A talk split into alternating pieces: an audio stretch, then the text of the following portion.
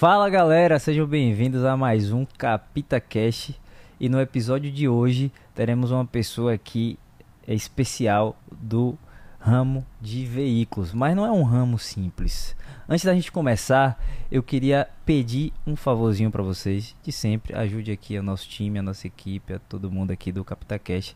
Nos sigam aí nas redes sociais, arroba CapitaCast. Se inscrevam no canal, ativa o sininho e não deixe de compartilhar aí os nossos conhecimentos aqui com todos os entrevistados que a gente traz, tá certo?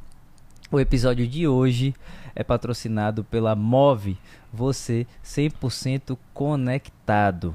Não interessa se você é gamer, se você tem um estabelecimento comercial, se é uma empresa ou se é residência. Eles te atendem de uma forma personalizada, não seja mais um cliente, tá certo? E até se você quiser um plano de internet num preço qualificável e a velocidade altíssima, eles também tem esse tipo de plano. Um plano, por exemplo, de 300 megas no valor de 99 reais, tá certo? Daniel, meu irmão, seja muito bem-vindo. Muito obrigado aí por aceitar aqui o nosso convite. Antes de mais nada, eu queria que você falasse aí quem é Daniel e depois a gente vai desenvolver aqui para a galera entender quem é e o que se tornou a Car Power Chips. Então o microfone é seu, jogue duro aí, meu irmão. Vamos lá, Jorge. Muito obrigado pela, pelo convite de estar aqui. Contar um pouco aí da, da, da nossa história, a história da, da, empresa, bem interessante, né? Meu nome é Daniel Galderize, tenho 42 anos, né? Eu nasci em Itabuna, no sul do estado, né? Meu pai é funcionário público. Hoje nós estamos no dia 22, até o dia 30 ele vai ser funcionário público da Embasa, né? 48 anos de serviço Nossa. aí. E na época ele trabalhava lá, acabei nascendo lá, mas fui criado aqui em Salvador, né? E fui para Feira de Santana para estudar fui fazer economia na UFES e acabei gostando da cidade. Né? O soteropolitano ele não tem muito conhecimento de como é o interior da Bahia. Uhum. Não é? Acaba ficando muito restrito aqui a capital, não é? E eu não sabia nem onde era Feira de Santana no mapa, imagina. É aqui do ladinho, né? Aqui do lado. E acabei gostando, a cidade é bem planejada, né? é uma cidade plana, uma cidade que tem bastante oportunidades de trabalho. Não, é? não tem lazer, como todos sabem, Porém, as pessoas são focadas realmente em, em trabalho. E acabei estudando na, na UFS, fiz economia lá. No sétimo semestre eu vi que não era para mim. Porque o curso de economia lá era focado mais para desenvolvimento de projetos, para funcionalismo público e não era o que eu queria, né? Eu hum. queria empreender. Ah, é... você já tinha isso na sua cabeça desde jovem? Sim. A família toda, meus primos, meus tios, a maioria são funcionários públicos, né? Hum. E de certa forma dá uma segurança, dá uma estabilidade, as pessoas acham dessa forma, né? Mas também dá uma limitação, né? Então eu achava que com o esforço, né, o meu trabalho, eu poderia conseguir algo mais. Era isso que eu, que eu queria. Fora que é uma aventura empreender, hum. né? Então é você, você acaba tendo, tendo algumas emoções durante essa, essa jornada aí de empreender. E aí, nesse meio tempo de estudante, eu, eu comecei a estagiar no Banco Mercantil de São Paulo, o extinto aí Finasa, uhum. que foi adquirido aí, na verdade, pelo Banco Bradesco. Né? Comecei a trabalhar lá, o Finasa em, em, em Feira Santana tinha um foco lá em financiamento de veículos. Né? E me apaixonei por essa, por essa área de, do, do banco e eu sempre gostei de carro, sempre gostei. Então, para você ter uma ideia, quando eu era pequeno, meu pai saía, é, a gente saía, a família saía na rua, e eu dormia no carro, né? E quando chegava em casa, ele desligava o carro e acordava.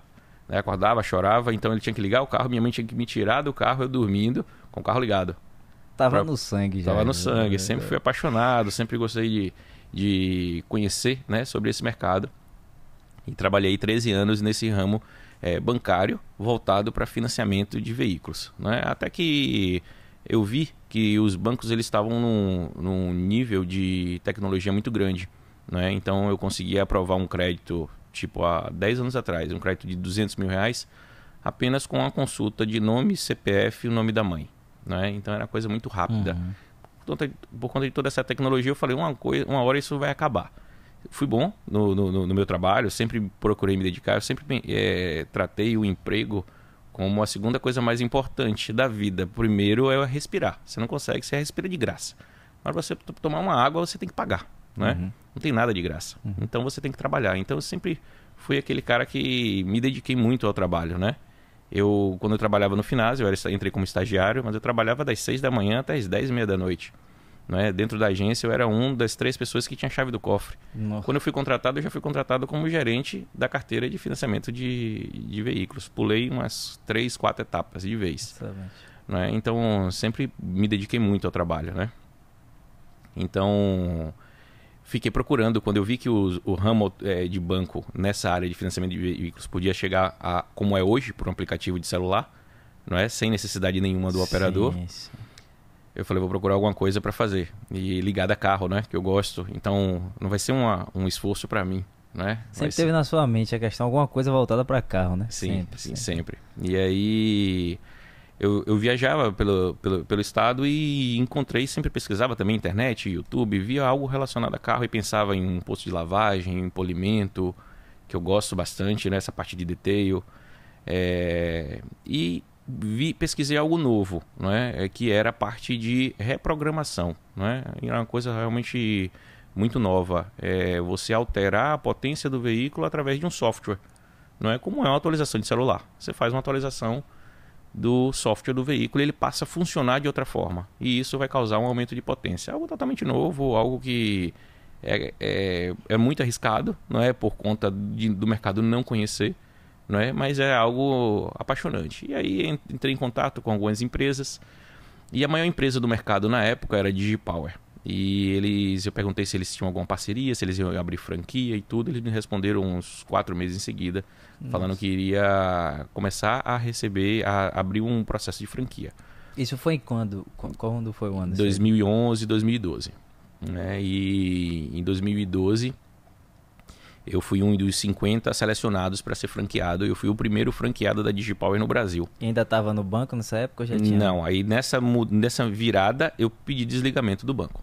E aí ficou procurando algo para fazer. Não, não. Eu já pedi desligamento já com tudo engatilhado já ah, na, entendi. na franquia. organizando, né? Deixei organizado. Entendi. Então foi saindo de um, pedindo desligamento de um e no dia seguinte já Entendi. na reforma da, da, da minha oficina, né? Da já minha... abriu a primeira oficina sua. Isso.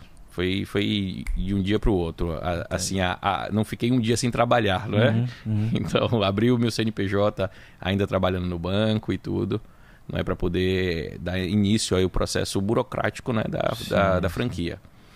E interessante isso, né? Todo mundo tem dúvida, né? No início, por desconhecer o que é uma reprogramação, o que é um chip de potência, por que vai melhorar a potência, vai causar algum dano, não vai. E nisso eu fui para Maringá, no Paraná, que é a sede da empresa, lá é a meca de empresas de reprogramação, não é? Tem muitas empresas lá, muitas eh, sedes lá. E na época estava desenvolvendo a, o chip de potência para Hilux 2012, já cinco marchas de 171 cavalos, era um upgrade que a Toyota tinha dado.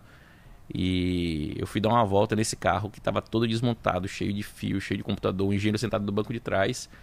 E eu dei uma acelerada no carro, o carro saiu cantando pneu, saiu de lado. Aí o, o dono, o dono da, da, da Digipower né, falou assim: "Des- guarda só um instantinho, é, desliga aí o, o chip, bota anda original do carro. Aí eu dei uma pisada original, você vê que é um carro normal. Aí ele falou, liga novamente aí. Aí quando ligou novamente, que o carro saiu distracionando, cantando pneu, saindo de lado, uma caminhonete de É, mais de duas toneladas. Aí eu bati no volante assim, falei, é isso que eu quero trabalhar. É, porque eu Já deu aquela empolgada ali, né? é, porque eu sabia que aquilo dali, quando o cliente tivesse aquela experiência, Aquela sensação. né, ele, ele, ele não teria dúvida que era aquilo que ele queria pro carro dele.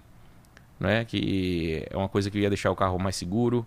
Né? Então, para ele fazer uma ultrapassagem, ele leva 40% a menos de tempo para fazer uma ultrapassagem. E as estradas aqui não são duplicadas na sua maioria. Então é mais seguro, né? É mais seguro pra, nessa cidadezinha do interior para passar em um quebra-mola.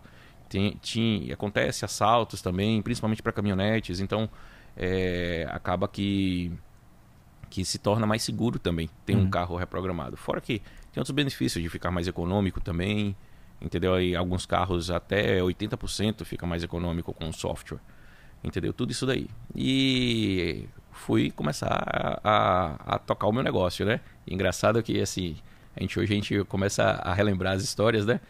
E no dia que da inauguração Isso em Feira de Santana. em Feira de Santana. E por que Feira de Santana também, né? Por que Uhum. Feira de Santana? Feira de Santana, se olhar no mapa hoje, eu, eu gosto demais daquela cidade. Se você olhar no mapa, ela, ela deveria ser a capital da Bahia, porque ela é muito central. Né? Então, pessoas viajando do norte sul passam por Feira de Santana. Não é Salvador, se você olhar no mapa, ela é um final de linha. Uhum. Então, para eu pegar, fazer um serviço de uma pessoa que está passando, ele não precisaria desviar para vir em Salvador fazer o serviço e voltar. Né? É... Salvador também tem a questão de ter um metro quadrado mais caro do que Feira de Santana. Né? Então, isso daí também complica um pouco numa empresa. Os É. investimentos lá, né? Pra montar, principalmente o primeiro negócio, né? Sim, sim. E uma outra coisa também é a questão de pessoal. É, As pessoas em, em feira, elas têm outros, outros tipos de preocupação do que as pessoas aqui de Salvador. Salvador é uma cidade que cresceu muito, sem uma urbanização é, correta, né? Então as pessoas às vezes não têm nem condição de ter uma moto, porque ela mora num local que tem uma escadaria. Ela não tem onde guardar a moto, né? Uhum. Ela fica dependendo do ônibus e do metrô agora, né? Mas não tem condições de, de, às vezes, a preocupação dela é se se chover não vai levar a casa, se alguém entrou na casa dela, se, onde é que ela vai guardar é, os bens dela, né? É Uhum. bem complicado. E em feira não. Feira quando surgiu esse esse programa Minha Casa Minha Vida, né? Ele, o pessoal, as construtoras locais pegaram a, a regra, botaram debaixo do braço e começaram a trabalhar.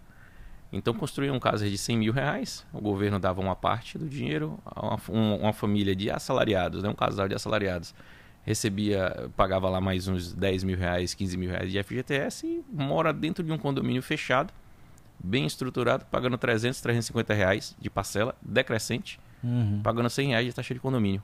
Então a qualidade de vida da população média em Feira de Santana é muito melhor do que em Salvador. As preocupações são outras, então a qualidade do profissional também é diferente. Uhum. Né? E isso daí é bem interessante, as pessoas às vezes não sabem. Né? Então, pensei em Feira de Santana pela localização, por ser mais barato de implementar, até o ISS era mais barato também para implementação de, de negócios, assim, a, a prefeitura incentivava né, a criação. Pra você ter ideia, eu, eu pagaria 150% a mais de imposto aqui em Salvador, se eu viesse para aqui para Salvador, inicialmente, e a, a mão de obra também era, era melhor. É um dos maiores vilões aqui de nós empreendedores, né? Sim, Essa questão de imposto. Tudo que a gente vai investir, fazer, comprar, até colocar um produto novo para um serviço lá na oficina, você tem que pensar, peraí, preciso primeiro calcular tudo direitinho, porque senão eu vou tomar é prejuízo. Ao Sim. invés de, né? Isso, e, e, assim, fazendo um parêntese, é, eu já- pensei né, já em 2017, 2018 em criar um produto que é, eu vendo, né? Mas eu ia criar a marca da, da Car Power e passei para o meu contador o projeto. Já estava com engenheiro, já tinha teste, já estava feito o, o- o piloto para vários veículos. E o, o- meu contador falou assim: Você não quer abrir em Sergipe, não? Aí eu falei, mas por quê? Ele falou, porque é inviável você competir no valor de mercado tendo a fábrica aqui. Por conta do tipo de ramo, a tributação que vai ser feita. E acabou que o negócio não foi, não foi para frente por conta disso. A gente sofre muito. O, o, o meu ramo paga até 35% de, de im- imposto estadual. Absurdo. Então, às vezes, é, mais um parêntese, né? Às vezes o cliente está na minha oficina, eu procuro trabalhar com produtos premium e ele olha na internet e vê um preço às vezes mais barato Hum. no Mercado Livre, em São Paulo.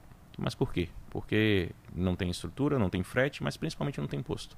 Uhum. Entendeu? Às vezes o meu preço de custo com o imposto é o preço que é vendido Uhum. no Mercado Livre, por exemplo Sim. de uma peça, né? Então é bem complicado. Mas aí começamos, né? E aí no no- na inauguração o dono da Digipower falou pra, falou para mim assim, velho, você é doido para começar esse negócio, porque você vai começar com somente com reprogramação e somente com chip de potência para Hilux. Não tinha muitas opções para Uhum. se trabalhar, né? Então, mas enquanto estava na reforma, a reforma do ponto eh, me prometeram em 15 dias, me entregaram com 60, né? Sempre assim. Mas enquanto eu estava na reforma, quando eu voltei assim do treinamento, já estava Ah. com os equipamentos de fazer reprogramação e tudo. Cheguei num domingo, na segunda-feira eu comprei uma Hilux. Eu falei, esse daqui vai ser o meu maior vendedor. Comprei uma Hilux, eu tinha uma equipe, né? E aí coloquei o chip na Hilux, fiz uma plotagem nela e botava eles para rodar Com o carro, né? com o carro. E aí a gente teve um faturamento de loja aberta, sem ter a loja. Entendi. As pessoas, às vezes, eles- os, os meninos, às vezes, levavam o cliente lá com o carro. Eu falava, aqui, ó, vai ser aqui, a oficina, aqui, ó, a empresa vai ser aqui. Na época foi um, um, um design, de um layout, na verdade, de, de oficina, de loja, na verdade, bem inovador para a cidade na época. Uhum. Então, não existia, por exemplo, fachada de ACM. Eu tive que contratar uma empresa de Goiânia para vir aplicar. né? retroiluminado, é, com acrílico retroiluminado. Então foi um negócio bem, bem inovador. Mas sempre é, as pessoas às vezes podem ter achar que uma, esse serviço de, de performance é o serviço beta, não é? Mas na verdade não. Na verdade isso está na vanguarda, não é?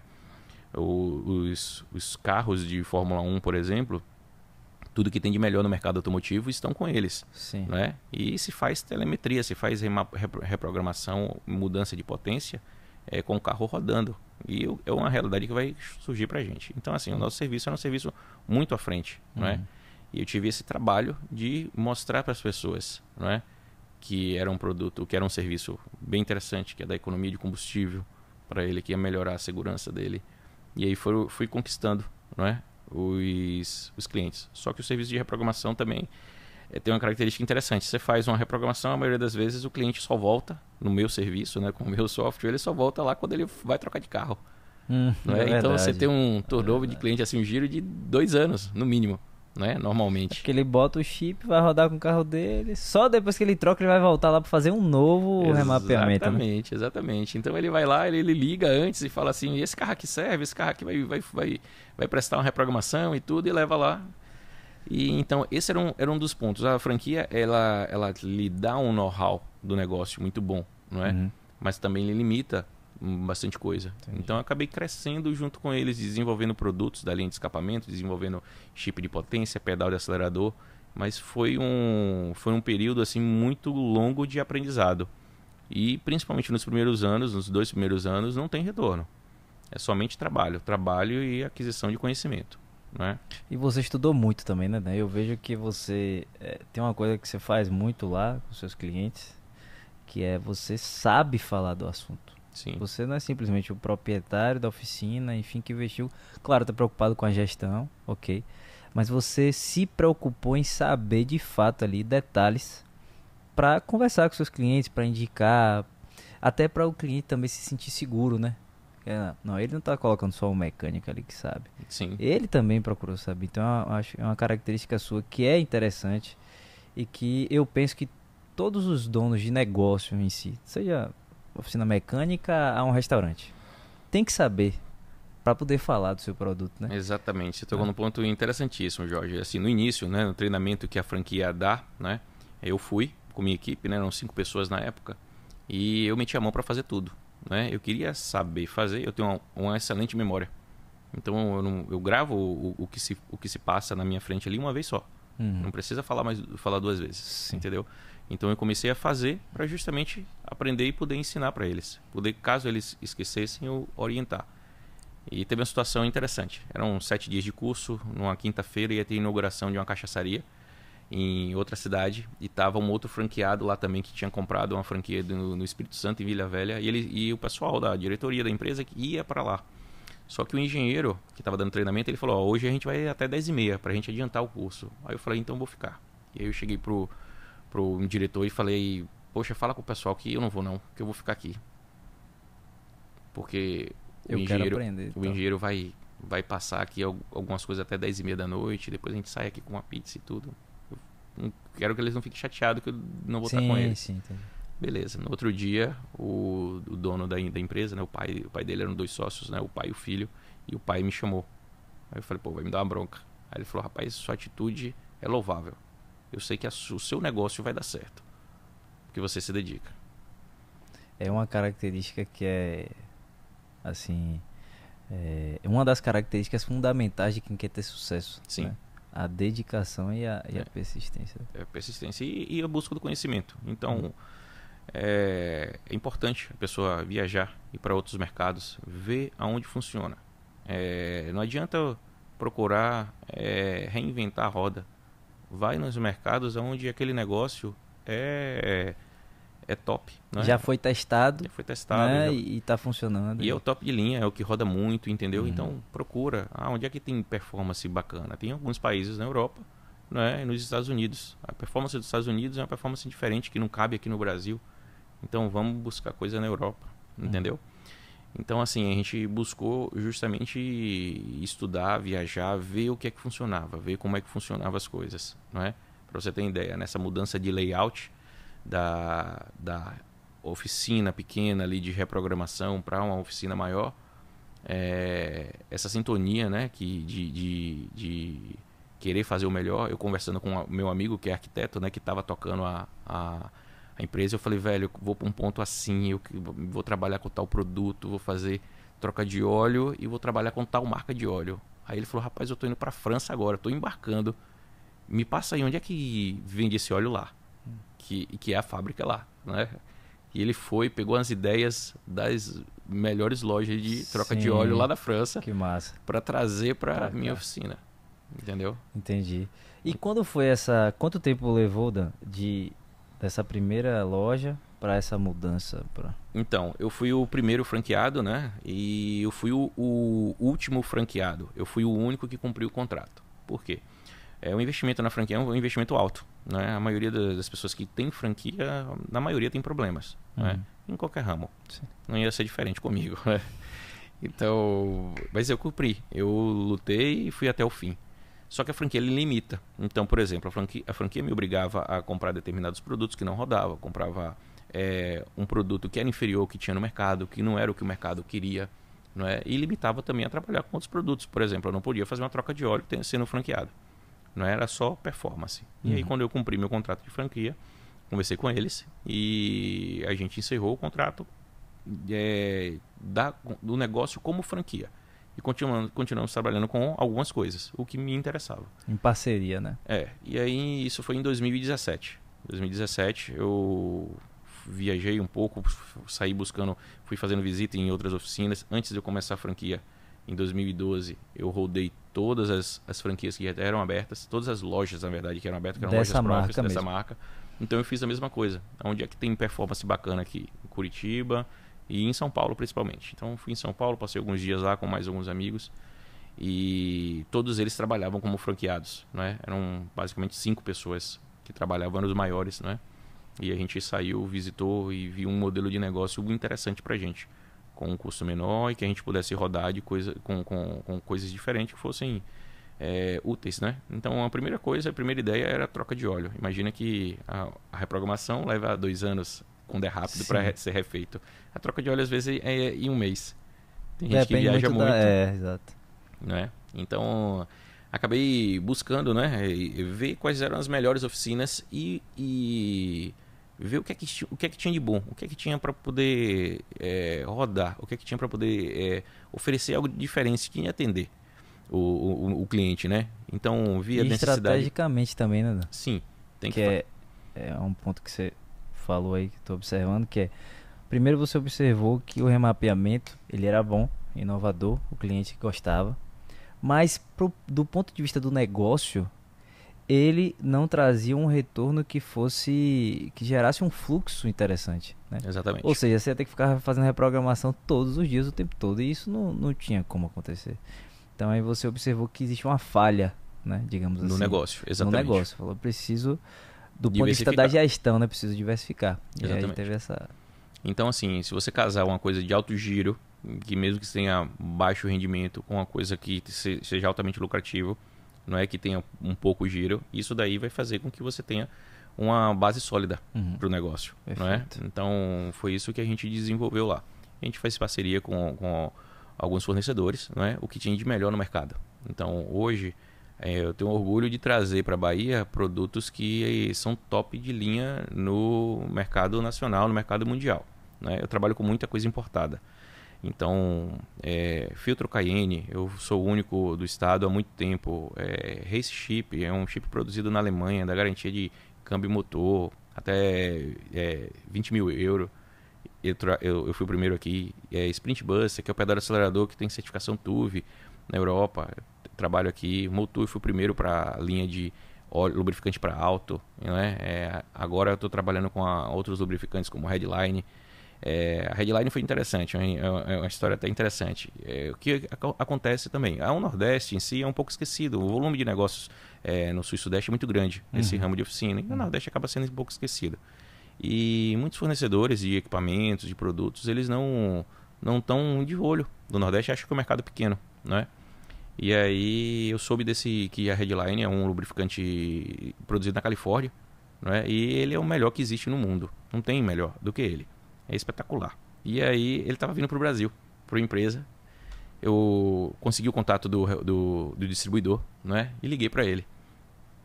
Conversei um pouco com ele, contei minha história. Ele falou: Daniel, eu vou limitar a 30 oficinas no Brasil. Eu não quero volume. Eu quero oficinas que têm perfil para trabalhar com esse óleo. Aí eu falei: esse telefone seu é WhatsApp? Ele falou: é. Eu falei: você aceita a chamada de vídeo minha? Aí ele falou: aceito. Eu falei: então atende no WhatsApp. Aí fiz uma chamada de vídeo. Aí mostrei meu rosto. Falei: ó, aqui ó, sou Daniel. Sou vou te eu. mostrar, vou te mostrar agora aonde está minha oficina. E você mostra aquele fluxo lá naquela, Uhum. naquele anel de contorno. E agora eu vou mostrar minha oficina. Aí mostrei pra ele, do, do cabo do celular, né? Você tem que Uhum. Sim. virar o celular pra É. ver tudo. Aí mostrei tudo, toda a estrutura da oficina, com que a gente trabalhava. Foi um dia interessante, que tinha bastante carro bacana lá e tudo. Aí ele falou, vamos voltar a ligação. Desligou o telefone e falou, véi, vou te mandar aí o, o tabela de preço, vou te mandar a tabela de produto, você faz sua ficha cadastral e você me diz o que, é que você vai querer. Já Então, assim, aceitou. já aceitou. Então, assim, eu sou a única oficina fora do, do eixo, né, sul e sudeste, para trabalhar com um lubrificante desse. Né, E dentro da, da Bahia, que, com- como nós falamos, o, o imposto é muito caro, né, para você trazer. Então, a gente conseguiu trazer bastante coisa inovadora. Justamente, por que essas coisas? Porque eu, não- eu podia trabalhar com um filtro inferior ao que eu trabalho, eu poderia, poderia trabalhar com um óleo inferior ao que eu trabalho, eu poderia também. Porém, isso às vezes causa retorno ó, do cliente à oficina. Né? Então eu não queria trabalhar com nada que causasse retorno, e sim que causasse benefício. Imagina você trabalhar com Quando você diz retorno, é retorno negativo, né? negativo. O cliente colocar e não ficar satisfeito, dar Uhum. algum problema, que existe muito isso no mercado, principalmente com os É. produtos que são mais baratos. Uhum. Não é? É, preço está atrelado à qua- à, à qualidade também. É. Né? É, o, é o chamado valor. Isso vai É. muito da cultura também, né? Dan? Assim, às vezes o. Eu, inclusive eu digo que essa é uma das diferenças e que eu enxergo é, do empresário e do empreendedor. né? Você é um empreendedor. É, é, o empresário está aí dentro. Mas a pessoa que é só empresário, o cara ele, ele faz o seguinte, ele abre uma empresa para ganhar dinheiro. Para mim, já começa errado. Você tinha um propósito, você sempre gostou de carro, você queria fazer algo diferenciado.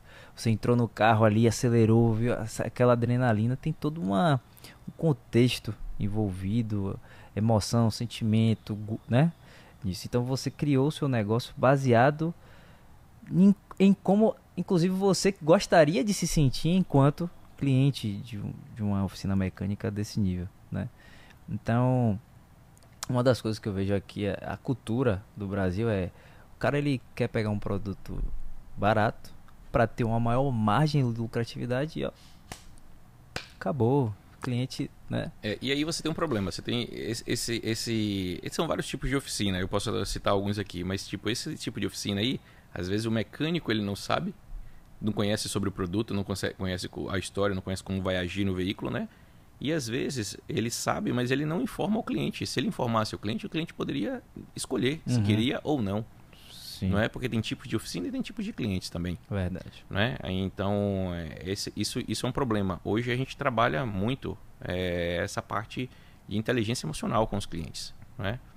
É, eu, eu gosto de trazer clientes novos para minha oficina, é, é, é a coisa mais difícil, não é? Você trazer clientes novos é muito mais caro do que você trazer, você manter o seu cliente já cativo, né? E, mas eu gosto de trazer clientes novos para a oficina. E eu sei que quando ele, ele entra lá e faz o primeiro serviço, muito provavelmente ele não vai fazer mais em lugar nenhum. Uhum. Ele só vai fazer lá. E não é porque é mais bonito, é mais cheiroso, é mais caro, é mais isso. Não, não é isso. Ele vai entender o valor. A gente explica tudo. Não é? Ele vai entender o porquê de tudo. Até o layout da oficina. Não é? A oficina mecânica, é, historicamente, né, as pessoas têm um preconceito muito grande, acham que vão ser roubados, acham que vão pagar por um serviço que o, o mecânico não vai colocar peça, vai tirar a peça de um carro e Até colocar hoje a gente outro. tem alguns nomes aí, né, Dan? Que vira e mexe. É uma oficina, cobrou isso, botou defeito na peça. Fui lá pra trocar um pneu, tive que trocar, sei lá, cinco peças. né? Exatamente. É, e- é, o- o- eles têm metas né, a cumprir, principalmente a oficina de bandeira. Eles têm meta a cumprir porque eles são obrigados a comprar. Quando como você fala franquia. oficina de bandeira, explica aí pra galera entender o que é oficina de bandeira. Então, oficinas que têm algum, alguma marca por trás, não é? Uma oficina que tem alguma. Como alguma se fosse uma franquia. Como, como se se fosse uma fosse. franquia. Entendeu? Então, e às vezes acontece isso daí. Uhum. Acontece em concessionárias, né? Uhum. E o que é que, o que, é que eu busquei? Primeira, primeiramente, o layout da oficina. Então, eu fiz um layout onde toda a área que o cliente vai ficar, que seja na sala de espera, que seja lá na workstation, que seja na área gourmet, que seja no, no banheiro, em toda a área que ele vai ficar, desde a recepção, ele vai ter o contato visual com o carro dele. Em hora nenhuma, se ele quiser ficar olhando para o carro dele, em hora nenhuma, o carro dele vai estar em algum lugar que ele não consiga enxergar. Uhum.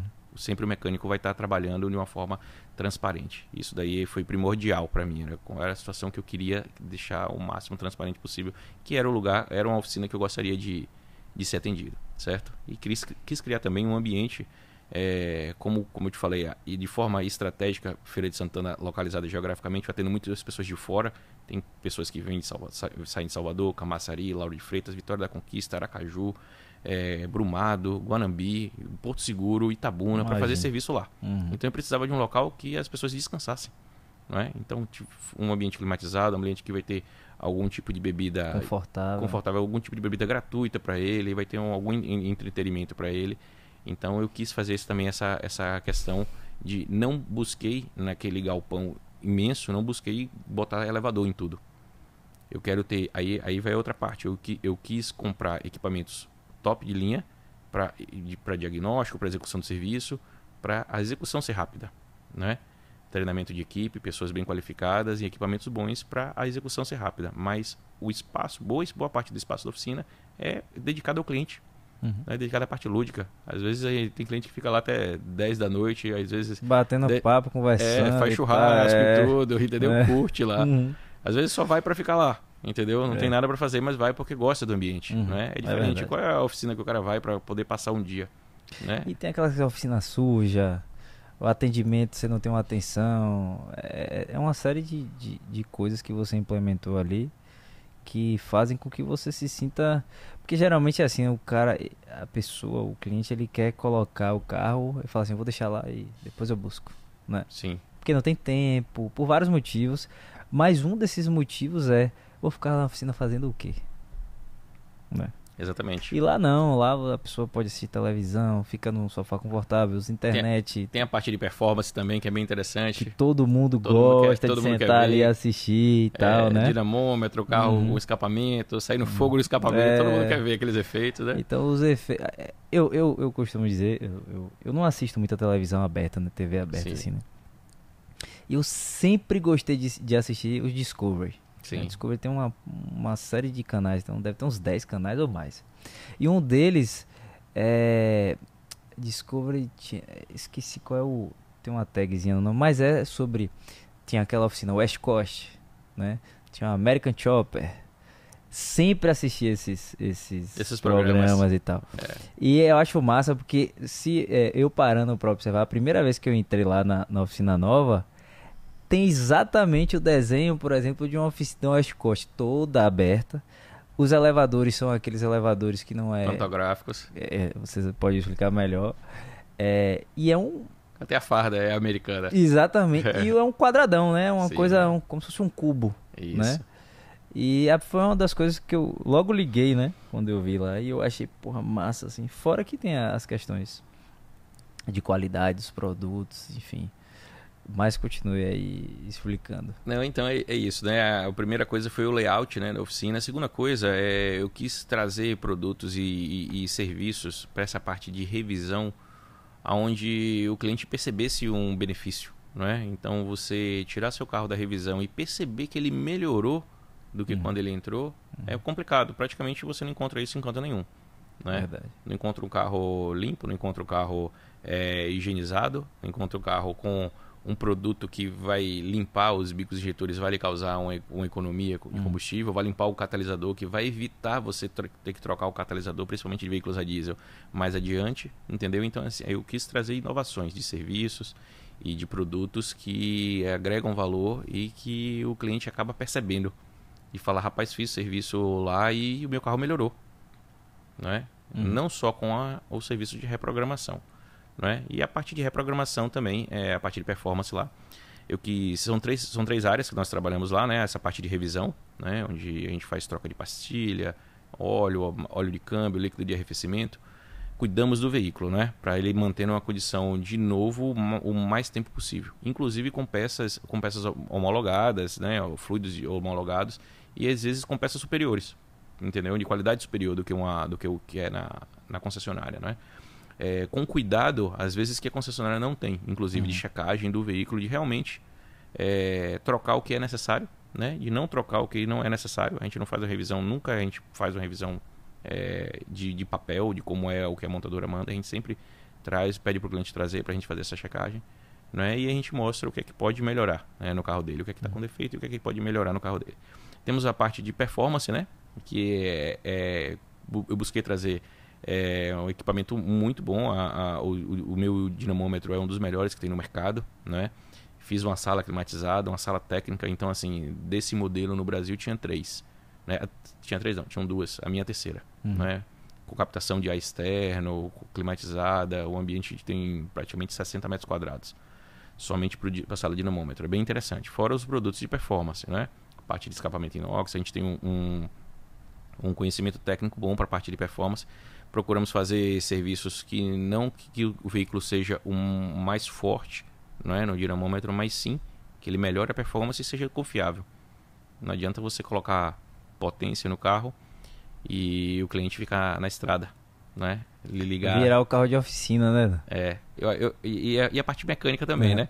A parte mecânica, a gente é, tem bons profissionais né, e bons equipamentos de diagnóstico para cuidar dessa parte de conserto de motores, né, de suspensão. Hoje a gente não mexe lá com alinhamento e balanceamento, porque o equipamento é muito, muito caro e não daria retorno. A gente não procura, por enquanto, não, não, não, não vislumbra ter um equipamento desse. E um equipamento bom, não é? E a parte de, de manutenção de câmbios automáticos. Mas o restante nós fazemos todos. Né? Eu sempre falo para os meninos lá, a, a, parte de mecânica, a gente às vezes é um para-raio. A gente recebe muita coisa que é de outra oficina, que estava sem solução em um lugar e outro, porque a gente tem boa estrutura, bom conhecimento, né? bons equipamentos para poder fazer o diagnóstico e resolver. Mas os clientes não ficam satisfeitos. Não porque o carro não fica bom, o carro fica bom, mas os valores são muito uhum. é, expressivos, né? Então eu gosto de focar mais na reprogramação uhum. e e na parte de revisão que ele vai perceber né, a melhoria do carro. Sim, entendi. O valor muitas vezes é menor e ele sai com um sorriso. É engraçado. Hum. agora eu tava vindo, tinha, os meninos estavam acabando de fazer o serviço lá na oficina e o cliente mandando áudio para mim, feliz da vida, que o carro dele tava. Outro carro, Tava né? outro carro, tava dando estouro no escapamento, soltando lasca de fogo, que era o que ele queria, né? Uhum. Então ele percebe um valor melhor. Mas a gente cuida também dessa parte de, de mecânica. A gente pega muita broca aí. E é interessante os casos, né? Uhum. E até por, por, também por trabalhar no banco, a gente eu tenho uma política, né, alguma cultura é de ser discreto. Então, muitas vezes eu não é, posto uma situação, não publico uma situação de um veículo, dou algumas dicas de manutenção, de importância de certas manutenções preventivas para não ter uma corretiva que na maioria das vezes a pessoa não está esperando. Né? Ou também eu vejo que também você tem uma preocupação assim de, de explicar para o cliente que ele mesmo que ele não queira procurar car power, que ele procure uma oficina de qualidade, Sim. né, que não faça erros que são podem trazer prejuízo, até causar um acidente. Outro dia eu vi uma postagem, eu fiquei assim estarrecido que você postou o freio de um SW4, não é qualquer carro, uma pastilha de freio colocada foi comprada errado, o disco né? de freio foi, foi trocado e colocaram menor. Menor e a pastilha de freio foi, ficou comida errada. Eu fico, rapaz, eu não tô acreditando. Né? Então, é. quer dizer, isso podia ter causado um acidente seríssimo. Um acidente. Inclusive, né? Então, a importância que, que eu vejo que você também explica muito e que as pessoas, principalmente, veja, você está se locomovendo com o seu veículo, você está levando sua família, você está transitando todos os dias nisso aquilo ali. Então, se você não cuidar daquilo ali, você pode é sua própria segurança, né? Sim. Você não vai querer pagar o preço que é justo para poder, né, procurar um profissional de quando você vai no médico, você quer ser atendido pelo melhor médico, né? Sim. Né? A mesma coisa tem que ser com o carro. É, né? E às vezes você precisa de um especialista. Não vai dar para você se tratar com todo tipo de enfermidade num, num clínico uhum. geral. Né? Então a mesma coisa com a oficina. Então a gente busca é, muito treino, sempre estar tá em treinamento constante, né? sempre estar tá buscando equipamentos novos, né? o que tem de melhor no mercado. É, recentemente mesmo nós é, foi lançada uma máquina no mercado em março desse ano, no mercado europeu, e em maio a gente já tinha uma na oficina.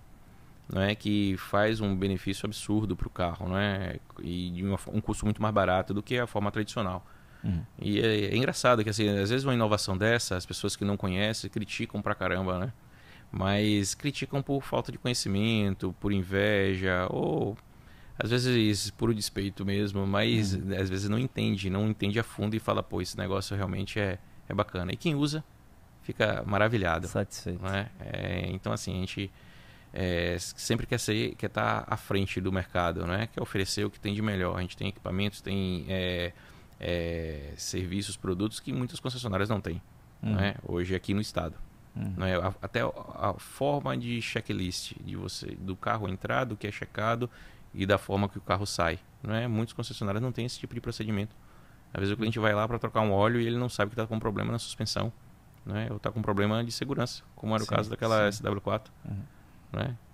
Que, ele... é eu fiquei, eu falei, rapaz, não acredito. Eu ainda voltei assim, assisti de novo, falei, rapaz, não tô acreditando. Aquilo dali parece um meme, né? A gente acha que Cê... nunca vai receber um meme daquele. Dali. É, uma, uma, como se fosse uma pegadinha na televisão, né? Tá, rapaz, não acreditei. É, a gente pegou também um caso interessante de um, de um Audi A3 e o cliente estava com um problema de, do sistema de arrefecimento, estava vazando, dando esquente no cabeçote e a gente foi procurar diagnosticar encontramos uma, encontramos uma peça de, de plástico, né? Por conta da não troca do líquido de arrefecimento, ela ressecou, quebrou. Uhum.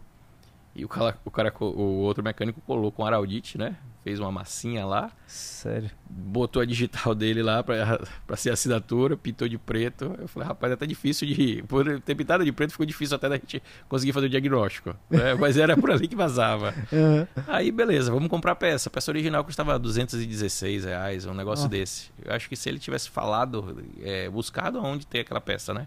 Hum. falado com o cliente, hum. o cliente daquele carro não, não se negaria. Por causa de 200 reais. Por causa de 200 reais. E o cliente viajava muito, o carro estava deixando ele na mão o tempo todo. Imagina você sair de manhã cedo para ir viajar e o carro dá um problema na estrada. Uhum. Né? Eu acho que assim, confiança no, no veículo é muito importante. Hoje uhum. a gente tem uma gama de veículos é, vendidos no Brasil, uma variedade, na verdade, né? muito grande. Mas não são todos que são bons. Uhum. Né? E infelizmente a gente não pode estar... Tá é, o mercado é, brasileiro, você não pode estar divulgando algumas coisas. Você tem que conversar pessoalmente. Uhum. Né? Por isso que é importante o cliente, o consumidor, ele ir numa oficina de qualidade e perguntar a respeito né? sobre os problemas crônicos que tem em determinados veículos. Né? Tem até uma coisa que você faz também que é bacana lá, que é assim, quando um cliente seu ele quer comprar um veículo e você também oferece né, esse tipo de consultoria, eu diria, né? Sim. Que é avaliar o veículo para ele, né? Ver se o carro, ó, se o carro tem problema, né? Se não tem. É, enfim. nos carros seminovos a gente tem um serviço de pré-compra. É, né? chama então, pré-compra. Isso, isso a gente é, faz uma avaliação mecânica no veículo, né? Verifica se a, a, a quilometragem está adulterada. A gente não vai verificar a parte estética, né? Mas a parte mecânica. A gente verifica, faz o orçamento do que precisa ser substituído e, e passa para ele. Né? É um serviço muito interessante. É, hum. A gente oferece isso daí. Às vezes as pessoas acham, acham caro você pagar 400 reais para comprar um carro seminovo importado. É, Imagina. 100 mil reais você vai pagar num carro, exemplo. Você é. não quer pagar 400. Rapaz, são as coisas assim. tem interessante, um, recentemente, um, um, cliente me perguntou a respeito de um carro. Eu, eu, eu falei para ele que deveria ter muito cuidado para esse tipo de carro. Ele acabou comprando o carro e aí começou a pingar óleo na garagem dele. Aí ele levou para lá um orçamento extrapolou. Eu falei, pô, mas por que não trouxe aqui? Pô. Aí ele falou assim: ah, mas o carro fazia revisão aqui. Aí eu falei: ah, fazia revisão? Vou te mostrar aqui, ó. A placa do carro, vou te mostrar a OS. A OS tinha, tinha lá a observação, que o veículo já tinha vazamento e o cliente não autorizou o orçamento. Hum. Então não é que faz revisão com a gente que o veículo tem garantia. Você tem que trazer, está comprando o carro, Sim. você tem que trazer. Porque tem muitos casos também que o cliente não autoriza o orçamento por N motivos. Né? Às vezes quer só trocar o óleo ali e vender o carro. Uhum. Entendeu? Às vezes não está capitalizado, é, preparado para poder né? substituir. Tem peças, como eu te falei, tem peças que são intercambiáveis. Tem peças que não são intercambiáveis, são exclusivas para aquele carro. Essas peças, na maioria das vezes, são muito caras. Uhum. Né? Então, às vezes a gente já pegou orçamento lá de carro que custava 95 mil, que o orçamento com peças na concessionária custava mesmo 95 mil. Né? Então, assim, Imagina. assim, é bem, é bem complicado. Por isso que é importante. É, você está comprando um carro usado, é, levar o carro numa oficina que, que faça esse tipo de serviço, uhum. né? para fazer essa checagem uhum. prévia, né? fazer o orçamento do que precisa, você vai ter mais segurança, mais tranquilidade. Uhum. outra coisa que também é interessante, acabou de comprar um carro seminovo, troca todos os fluidos, faz tudo do zero, como se você estivesse saindo ali com um carro Trabalho zero. Trabalho de prevenção, né? Exatamente. Você vai saber realmente quanto tempo tem que o veículo trocou o líquido de arrefecimento, fluido de freio, pastilhas, correias, uhum. Entendeu? Isso vai te dar uma confiabilidade muito maior né, no veículo. Uma outra coisa também interessante, hoje na Bahia existe um, um seguro para veículos os seminovos. Algumas lojas vendem. E um cliente, recentemente, uns 15 dias, ele foi lá, para o carro dele estava com um problema, e a gente foi passar o orçamento para ele, eu perguntei onde ele tinha comprado o carro. E a loja que ele tinha comprado o carro, eu sabia que tinha seguro. Hum. Eu falei, muito provavelmente você pagou o seguro do seu carro, vai lá dar uma olhada lá. E realmente tinha pago o seguro do carro. Legal. Ele não sabia, acabou fazendo de graça lá. Olha sem custo para ele, a seguradora que pagou. Sim. Então é uma coisa importante também. Você vai ter uma, uma, prolongação ali de um ano de garantia, não é mecânica para o seu carro. É importante ter esses cuidados, porque o mercado hoje tudo está muito caro, hum. né? E muito, muito, infelizmente por conta dessa pandemia, tá, muitas coisas estão com difícil acesso. Né? Então acaba que o preço das peças estão também caras, né? tudo em dólar, tudo Dolarizado. É, e muito difícil de encontrar. Tem coisas que realmente a gente espera meses lá para poder receber entendeu? Peças, chega, peças específicas. Então é importante você ter esses cuidados aí para você ter um não ter um susto financeiro, né? E um desgosto também com, com o próprio carro e a, também a confiabilidade também de, de não ficar na mão. Segurança, é né? É. É, durante essa sua caminhada aí, Dan, você já falou sobre dedicação, né? Você falou sobre a importância de eu frisei, você falou sobre a importância de procurar saber do que, que você está fazendo, estudar o seu mercado, né? Você falou também. É, a questão também de você. Você não falou isso propriamente dito, mas é interpretável que o que eu falei é a questão de você ter um propósito, você tinha um. Você, tá, você fez algo que você gostaria, né? Algo que você ama, é carro, né? Então, faça, sonhe e faça algo para buscar esse sonho, né? Que é o que você fez. É, mas durante essa caminhada sua até, até agora, é, tem alguma coisa, algum, alguma dica que você poderia fazer diante da sua experiência? Algum erro que você cometeu que você diria não caia nesse buraco aqui, porque eu caí não foi legal? é, na verdade, assim, é, eu, eu, precisava passar por esse processo da franquia para ter o conhecimento. Né? Existem outras formas de conseguir o conhecimento, mas se você for começar um negócio, tenha conhecimento. Tenha conhecimento uhum. do mercado, tenha conhecimento dos concorrentes, tenha conhecimento do seu mercado, entenda aquilo dali. Não é para você não tomar susto, não ir muito no otimismo e achando que vai Empolgado girar demais, né? Exatamente, e às vezes não girar. E ao mesmo tempo tem que ser perseverante, porque o mercado é muito cíclico, não é? Uhum. Quando a gente estava é, no melhor momento, teve a pandemia, uhum. né? Tivemos que fechar as portas, tivemos que ter é, restrição de abertura posteriormente. Uhum alterações de preço, falta de produto. Então Custos então, com outras coisas que não estavam previstas também, sim, né? É, e ao mesmo tempo você tem que continuar. Você sabe que aquilo dali uma hora vai passar. Uhum. A vida tem esses altos e baixos, sempre vai ter. Uhum. Mas se você não desistir, vai ter uma hora que você vai acertar, vai virar a chave e o negócio vai fluir. Uhum. Não se faz nada do dia para noite, né? Muitas pessoas é, acham que aquela oficina ali tem alguém por trás, tem, foi construída é, no piscar de olhos, uhum. acha que aquilo dali é feito com troca de óleo e na verdade não é. Né? É um trabalho de, de anos, né? É um trabalho de conhecimento, de busca de conhecimento, né?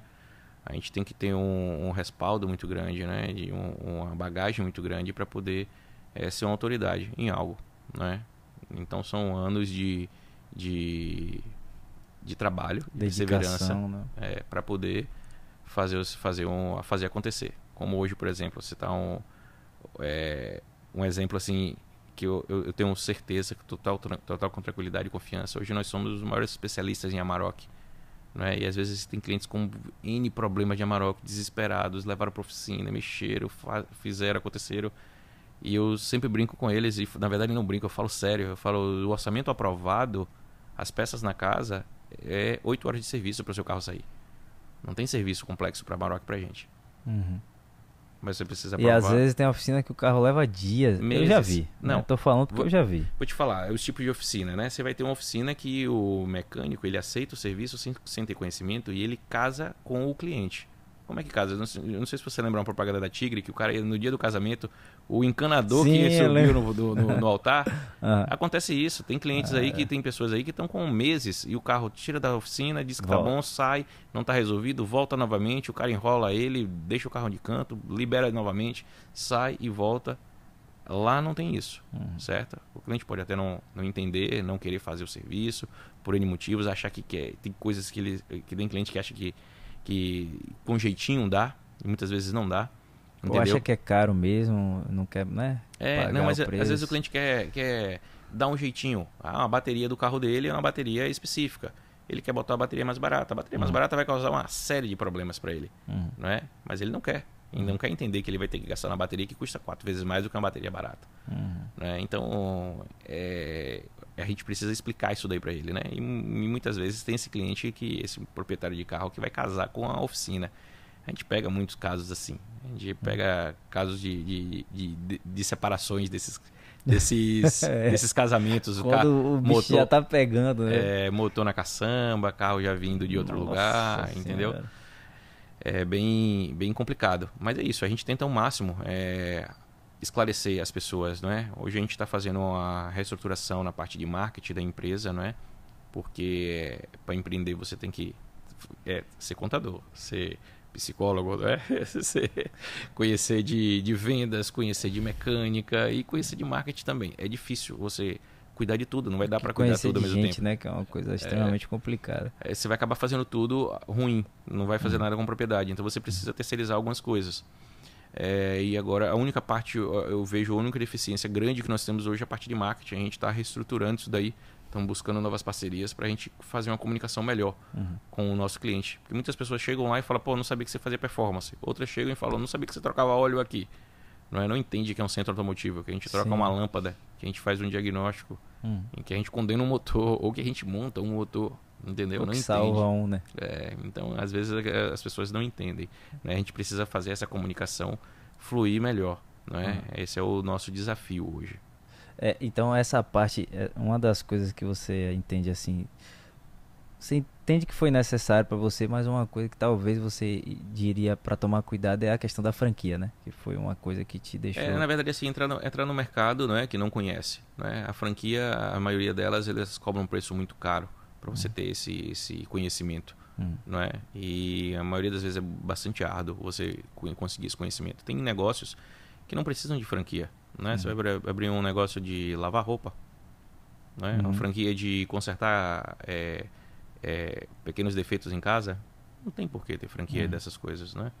E às vezes a franquia ele cobra muito caro para você ter esse tipo de Um conhecimento. conhecimento. Exatamente. É preferível você viajar, você ver outras empresas, ver outros lugares, ver como é que funciona, analisar o seu mercado, ver se roda e também tem que é, é, arriscar. Que foi o que eu fiz, né? Eu trouxe uma verdade. coisa totalmente nova, Verdade. né? E a, a mudança da oficina, né, da primeira oficina para essa agora também é algo totalmente novo, não é? Na, na, na Arriscou de novo, né? é no estado, não é? Uhum. As pessoas às vezes eh, chegam, às vezes propostas lá para poder abrir parceria, fazer sociedade em outros lugares e tudo. Mas não é isso que a gente pensa. E às vezes as pessoas não têm nem noção de como é. Olha aquilo dali e fala que ah, aquele dinheiro compra. Não, não é dinheiro. Aquilo ali é formado por pessoas. Uhum. Entendeu? Não adianta você ter dinheiro e você não saber operar. Não saber dar um diagnóstico. Sim, perfeito. Entendeu? Então, essa essa é uma característica sua também de inovar e você já vem deixando claro que e é, como é que eu posso dizer assim todo negócio isso é uma visão minha né? Eu tô eu tô o tempo todo estudando eu leio eu assisto documentário escuto muito podcast também o tempo todo. É, todo negócio que que prospera e, e- e alcança um lugar de destaque duas características ele inova e arrisca sim. sempre. É, e uma coisa que você fez, principalmente essa, essa questão dos produtos, né, que você trouxe, coisas diferenciadas, importados, é, é, o atendimento diferente. É, eu tenho certeza que isso já te colocou num, num patamar diferente, né? E ainda vai te levar para outros lugares diferentes. Agora, você não, não entende ou não percebe no seu dia a dia lá que a dificuldade disso é a mudança da cultura na cabeça do mercado, do mercado. também. Sim, com certeza. Essa, esse é, esse é a, maior, a maior dificuldade. Você trazer algo novo, não é? Mostrar ou, ou algo que já existe de uma outra forma, não é? Você fazer com que as pessoas experimentem, né? Esse algo novo é o que é mais difícil, não é? E depois que se você deu certo nesse nessa nesse algo novo, é você manter ou inovar dentro dele, né? Isso é muito complicado, é muito difícil. É uma parte complicada, né? Porque, é, principalmente é, em se tratando, no, no, seu caso, de produtos, é, a, no Brasil existe a cultura muito forte de é, o detrimento da qualidade e do valor, né? Quer dizer, do preço, porque o valor é algo maior, Sim. né? Então, assim, por exemplo, eu posso dizer que eu prefiro mil vezes pagar o preço de um produto melhor, de um atendimento melhor, mas com a, com a tranquilidade de saber que eu vou ficar bem com aquilo ali, que vai ser melhor, que eu vou ficar tranquilo que meu carro não vai não vai dar defeito, ou que se der, eu vou ter um retorno, um feedback da, da oficina que vai chegar junto ali para tentar identificar o que foi que aconteceu, enfim, resolver o meu problema, né?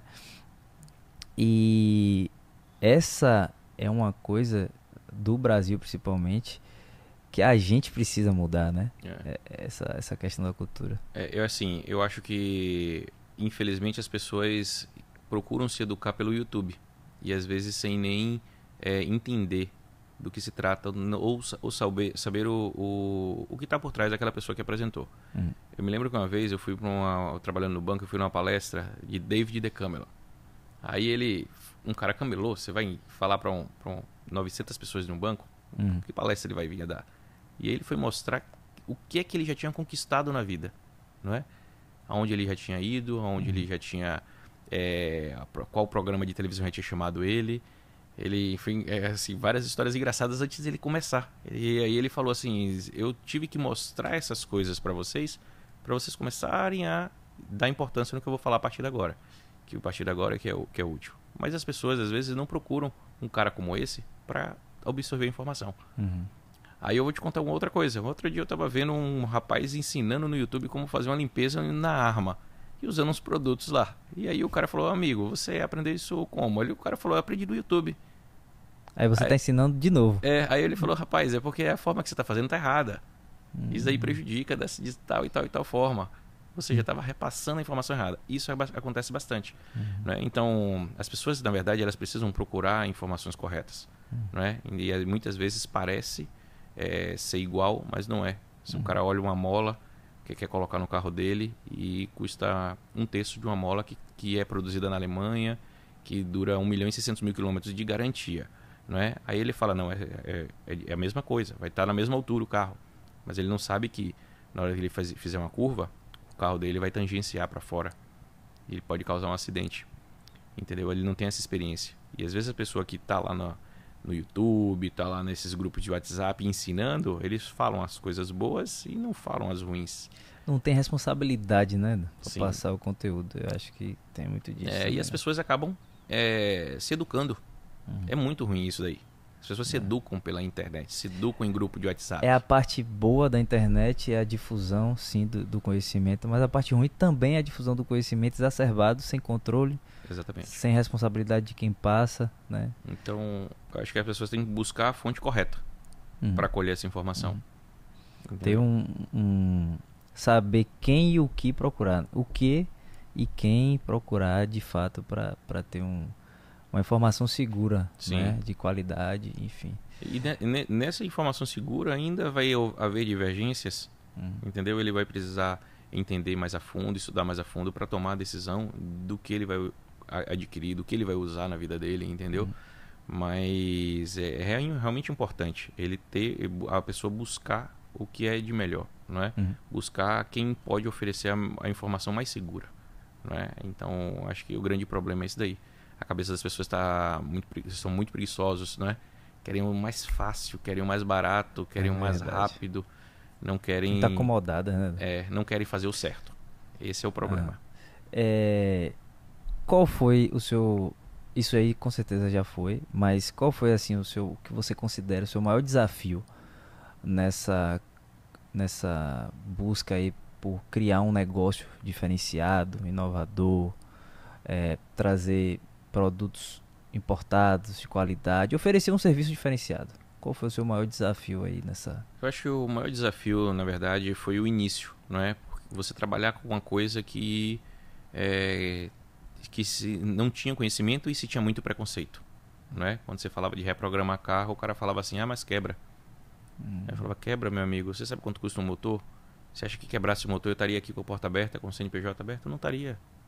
Entendeu? Então, é algo, hum. realmente, trabalhar com algo inovador, que as pessoas não têm conhecimento e não buscam conhecimento e criam preconceitos, isso daí é complicado.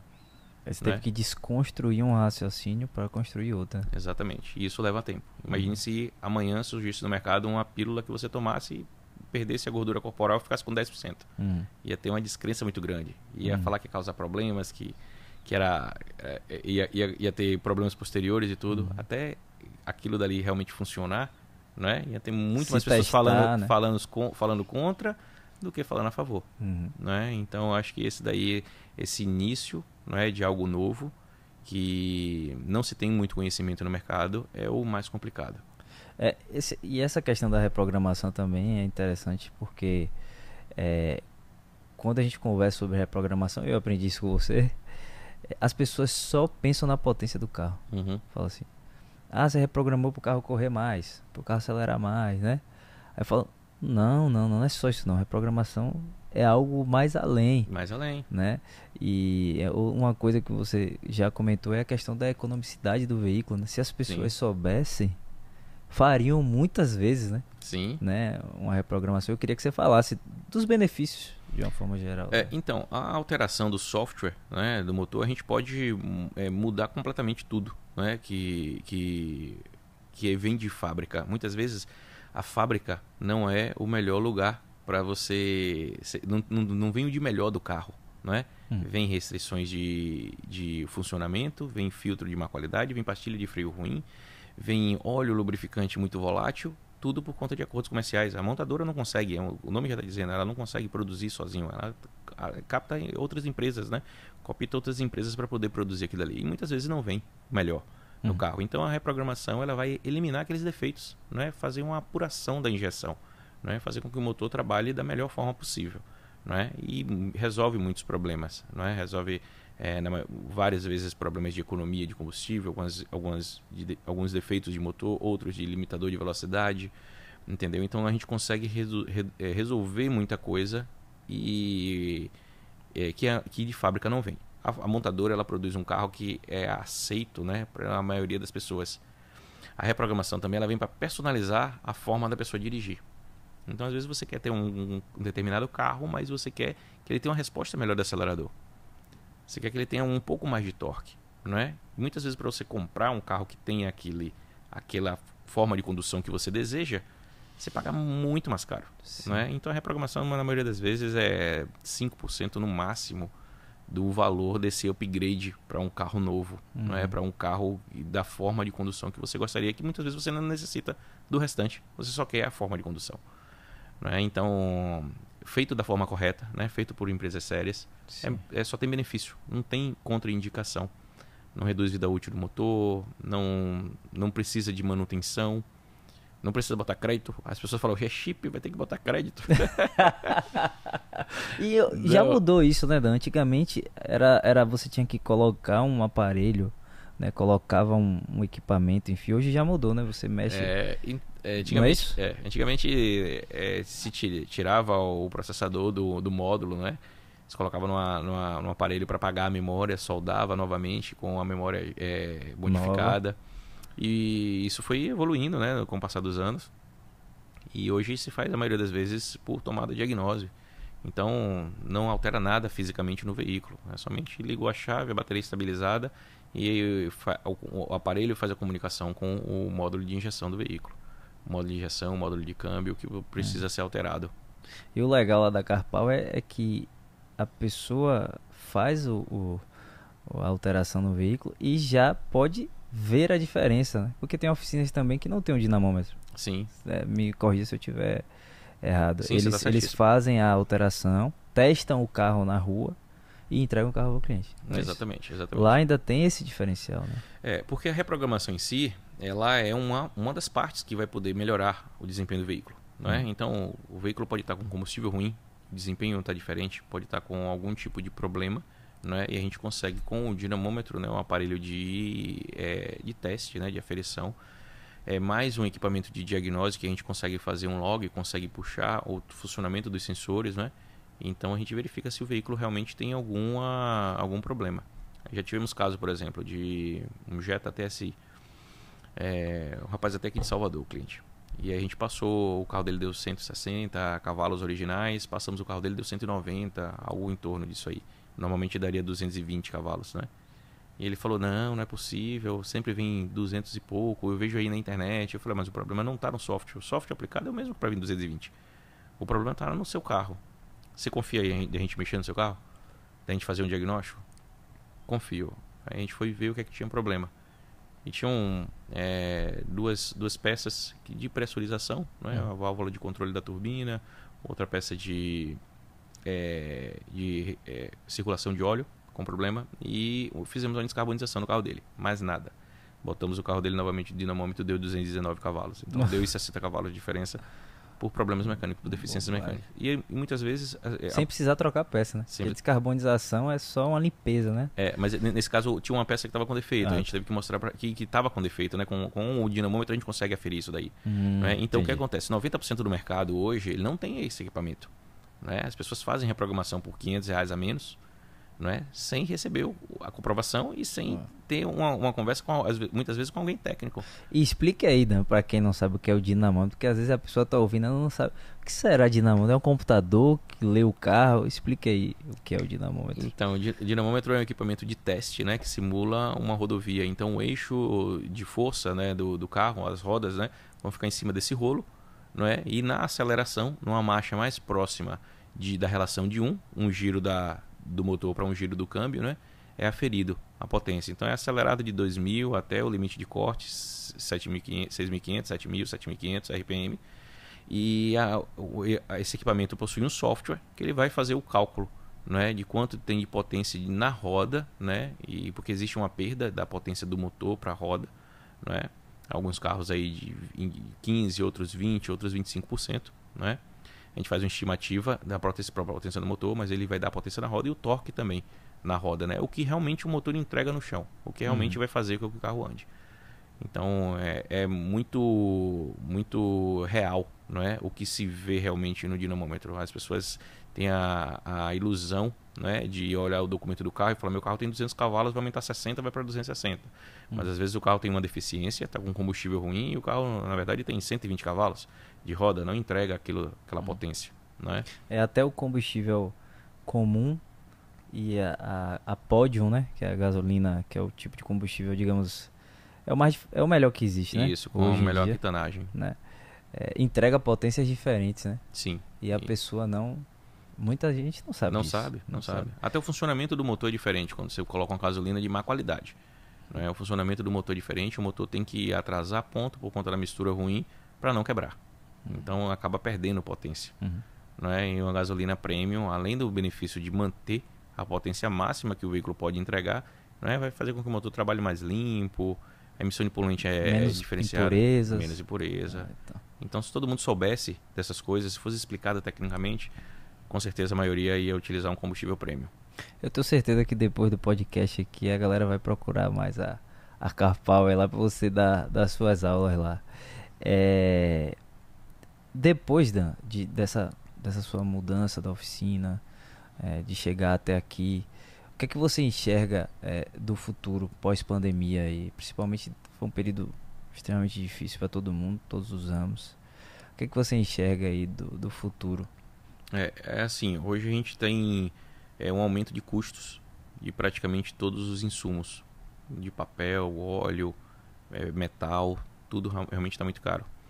E acaba que o veículo novo também fica caro. Então as pessoas acabam valorizando o veículo que tem e procuram cuidar mais, não é? Para até ter um valor de revenda dura, ser mais durável, ser confiável e ter um valor de revenda maior, não é? Eu acho que esse é, o, é um é uma mudança de comportamento que surgiu hum. nessa nessa pandemia.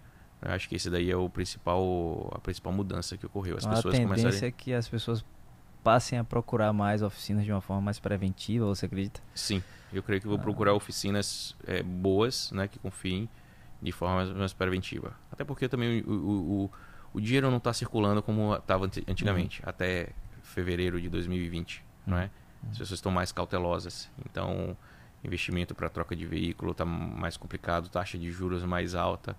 Então, eu acho que as pessoas estão procurando, mesmo que se pague em valor, não é, em preço mais caro, estão procurando valor, estão procurando uma coisa que realmente vai funcionar, vai servir para ela, vai ser algo que vai perceber realmente o valor, vai ter um retorno, entendeu? Uhum. É, eu queria que você falasse assim, uma coisa que você deixa claro também é que você não só essa questão da dos produtos, da, da, da, estrutura da oficina, uma coisa que você também deixa claro é a questão da você investe na sua equipe, nas pessoas, não só uma questão de investir em é, equipamentos para facilitar o trabalho né, dos seus funcionários, que isso também motiva, né? Muitos, muitas pessoas, elas, empreendedores, empresários, enfim, donos de... Às vezes eles economizam no equipamento, pensando nele, mas o funcionário está ali trabalhando de uma forma mais cansativa, é um equipamento que ele sabe que em vez de ajudar, talvez atrapalhe ele, então é algo que você também se preocupa muito. É, mas eu queria que você falasse assim, na sua equipe de uma forma geral, porque a Car Power não é só né, é, carros, equipamentos, tem uma gestão ali por trás de pessoas. Exatamente. Então eu queria que você comentasse um pouco de como que você, o que você entende sobre essa gestão de equipe, de pessoas. Sim. É realmente importante. O que acontece? Imagina que a maioria das concessionárias não querem investir no seu mecânico, não é, em treinamento, em mandar para a fábrica, com medo que ele saia e monte o um negócio dele. Hum. Entendeu? É Lá a gente pensa de outra forma. A gente quer que todos sejam treinados, não é? Todos sejam capacitados e inclusive em coisas novas, inovadoras. A gente tem eu e mais dois lá estamos estudando coisas que vamos aplicar daqui uns 3, 4, 5 anos, é? Com carros elétricos e híbridos. A gente está hum, se legal. preparando agora. Não é? Então é importante, na verdade, a gente é, estar preparado. E os, e os meninos lá têm, é, têm esse interesse, não é? veem a empresa como algo que possa, pode ajudar eles também a poder é, adquirir conhecimento que vai servir para o, o trabalho. Então a gente sempre busca é, treinamentos interessantes que vão facilitar para a gente, vão facilitar para o cliente principalmente. Uhum. Né? Que a empresa se preocupa que eles evoluam também, né? Sim. Sem ficar com essa, digamos assim, como é que eu posso. Esse, esse medo, né? De... É um pensamento egoísta, né? Sim. Pensamento egoísta, eu, eu não vou investir nele, não. Eu falo com eles sempre: o conhecimento é para eles. O que uhum. eles fazem lá de correto uhum. é para eles, uhum. entendeu? Aí eu não vou tirar aquilo ali nunca. Aquele uhum. conhecimento que eles adquiriram lá, do treinamento que tomaram, é para eles. Chegou, compramos equipamento de diagnóstico novo agora, moderno, italiano. Praticamente toda a equipe tomou treinamento sobre esse equipamento. Então, assim, todo mundo é apto para usar. Uhum. A maioria dos equipamentos lá, todos são aptos. A gente bota a equipe toda para tomar treinamento. Uhum. Sobre um produto novo, todo mundo toma treinamento sobre um produto novo para entender qual é a função dele. Às vezes está é, se passa desapercebido em um, em, de, um, de um funcionário, de um colaborador ali uma situação e o outro vê que um produto ou um tipo de serviço pode resolver o problema do, daquele, do veículo daquele cliente. Então, é. todos têm que estar capacitados. E é uma questão, assim, até do, do ponto de vista psicológico, que o funcionário entende que a empresa também está preocupada com ele, né? Sim. Porque, em regra, a figura do, da empresa, do dono da empresa, é que é, é um escroto, né? E eu vou cuidar da minha vida aqui e pronto, né? Então existe essa. Então quando você pensa nos seus funcionários dessa maneira, como uma equipe, como uma família, e que ó, eu te ajudo, você me ajuda e juntos a gente constrói né, um, um negócio maior e melhor. É, esse retorno deles para com você também é muito muito positivo, né? Sim. Essa, a, a, oficina já sente esse esse retorno, né? É, eles vestem realmente a camisa. É, São trabalham lá empolgados, brilhando os olhos, né? É, não tem vejo. gente não tem gente desmotivada eu lá. Vejo. É, pra gente é, fechada, eu queria que você deixasse um, um conselho ou alguma, alguma um lema que você tem na sua cabeça, uma frase, enfim, algo que você tem como se você tivesse de dar um realmente um conselho para um empreendedor que quer abrir uma oficina, que, que, que se espelha na Carpal em você ou qualquer outro negócio que você entende que seja algo crucial é, eu acho que a primeira coisa é adquirir o máximo de conhecimento possível. Não, é? não só sobre aquele negócio, mas adquirir o máximo de conhecimento. Porque às vezes um conhecimento em algo que praticamente não tem correlação pode ter um ponto, uma forma que seja útil para o seu negócio. Não é? E outra coisa é ser perseverante. O mercado é muito cíclico. Não é? Vai ter épocas boas, vai ter épocas ruins. E se você tiver perseverança, uma hora vai virar a chave. Uma hora o negócio vai deslanchar e vai, vai fluir de uma forma, né? é, vai fluir de uma forma muito melhor. É, eu aprendi isso. É, os tempos ruins chegam porque os bons também vão chegar, né? É. Os tempos ruins não duram o tempo todo. Né? Exatamente. Né? Tem gente que vive e fala assim, é, até com essa questão organizacional financeira, diz assim: aí ah, eu vou, vou viver, eu vou gastar, eu vou fazer, porque se eu morrer amanhã, mas a chance de você morrer amanhã, meu caro, é absolutamente improvável. Muito remota. Né? Muito remota, a não ser que de fato você se jogue ali na frente, sei lá, é. de um carro, né? Então, é, eu aprendi isso que os tempos ruins vão chegar sim, que é difícil, não vai ser fácil, mas que a perseverança vai te trazer o resultado que você é, é buscou e plantou. Né? Sim. E né? uma, uma, outra coisa também, Jorge, é, eu sempre eu sempre converso com os meninos, né? E sempre é, levo esse, esse lema mais pessoal, não é? Hum. Eu sempre procuro ser o melhor no que eu faço, no que eu me predispus a fazer. Hum. Se eu vou fazer um ovo frito em casa, eu quero que seja o melhor ovo frito que, que minha família vá comer. Hum. Entendeu? Se eu for fazer qualquer tipo de atividade, eu quero ser o melhor, não é? Então tem que se dedicar. Não é, não é só ter perseverança, não é, não é só uhum. buscar conhecimento, mas se dedicar para ser o melhor. Ter foco, não é? E realmente se preocupar com isso daí. A cobrança interna, entendeu? Não é, é cobrança de pai, de mãe ou da sociedade, entendeu? De ninguém. A cobrança interna que a pessoa tem que ter é procurar ser o melhor. É? Fantástico, é? meu velho, fantástico. Eu queria que você deixasse aí o seu Instagram, o Instagram da, da, da Car Power. Pode explicar qual é pra galera seguir aí o Instagram é, da Carpower? Diga aí. É, nosso Instagram é carpowership. Chip, é chip ou chips? Você fica chip. Chip, né? É, no singular. C-H-I-P, é isso? C-H-I-P. Então, sigam aí o arroba e o Instagram da Carpowership. Procurem a oficina, eu sou suspeito, sou cliente aí. Aprendi muito, continuo aprendendo muito com, com, com o Daniel aqui. Tá certo, meu amigo? Muito obrigado aí por aceitar o nosso convite, tá certo? Seja sempre muito bem-vindo aqui na, no nosso podcast e eu desejo ainda mais sucesso à sua oficina aí, a sua, o seu empreendimento, o seu propósito, tá certo?